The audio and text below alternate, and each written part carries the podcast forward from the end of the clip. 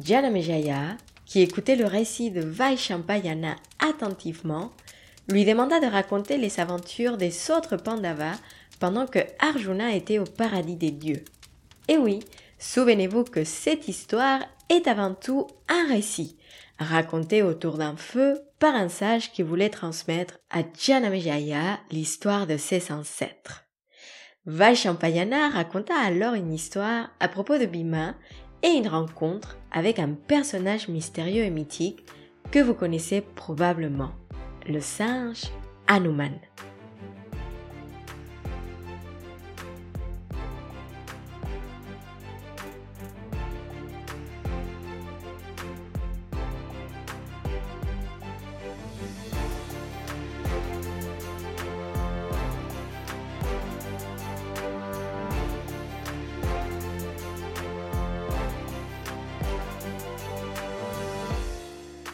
Pendant leur séjour dans la forêt, Bhima, qui était le plus fort des Pandavas, se chargea de protéger ses frères et Draupadi.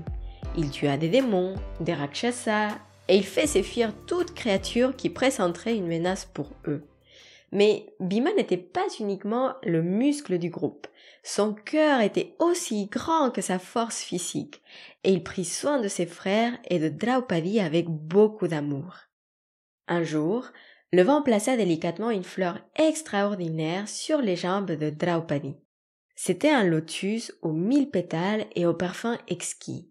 Une fleur qu'on appelait Saugandika et qui était très rare. Elle chercha un moment d'où cette fleur venait, mais ne trouvant pas, elle demanda à Bhima d'aller à la recherche de ces fleurs, car elle ne se lassait pas de leur arôme si délicat. Compte tenu de leur situation, je suis d'ailleurs fascinée par cette capacité d'émerveillement de la part de Draupadi. Parce que malgré tout, elle continuait à profiter des petites joies de la vie. Alors, pour revenir à notre histoire, Bhima accepta bien évidemment joyeusement sa demande et lui promit d'aller lui chercher des milliers de fleurs identiques à ce lotus. Bima partit donc à la recherche de la fleur, et dire qu'il bougeait avec peu de grâce n'est pas une exagération. Vous pouvez vous imaginer ce colosse bouger dans la forêt. À chacun de ses pas, la terre tremblait légèrement, et ses pieds écrasaient des branches, des troncs, d'arbres. Bref, après quelques minutes de marche, il arriva à une forêt où les arbres étaient si grands et épais que le soleil ne pouvait pas illuminer le sol. Il devina alors dans le sol une grosse branche qui l'empêchait de poursuivre son chemin. Lorsque ses yeux s'adaptèrent à l'obscurité, il se rendit compte que la branche était en réalité la queue d'un vieux singe. Il lui parla de façon très abrupte et lui ordonna de bouger. Le singe l'observa silencieux et après quelques instants, il refusa poliment. Il lui dit qu'il était trop âgé et n'avait plus de force pour le faire. Le singe demanda alors à Bima de lever la queue à sa place. Et alors, choqué par l'insolence de cette réponse, Bima voulut prendre la queue du singe pour l'envoyer très loin. Mais lorsqu'il prit la queue, elle ne bougea pas d'un centimètre. Il utilisa alors ses deux mains et essaya de la lever avec toutes les forces, mais ne réussit pas.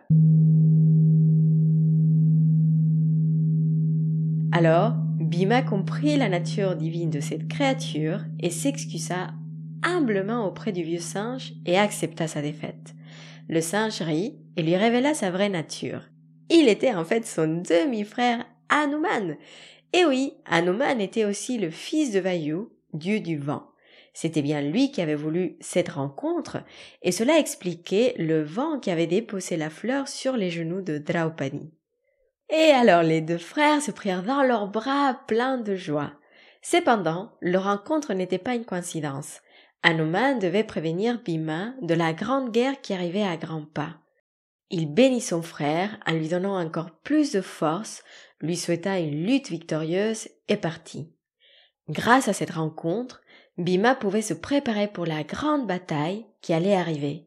Mais il reçut aussi une leçon d'humilité, il faut le dire. Les apparences peuvent tromper et la façon dont on interagit avec le monde est également importante.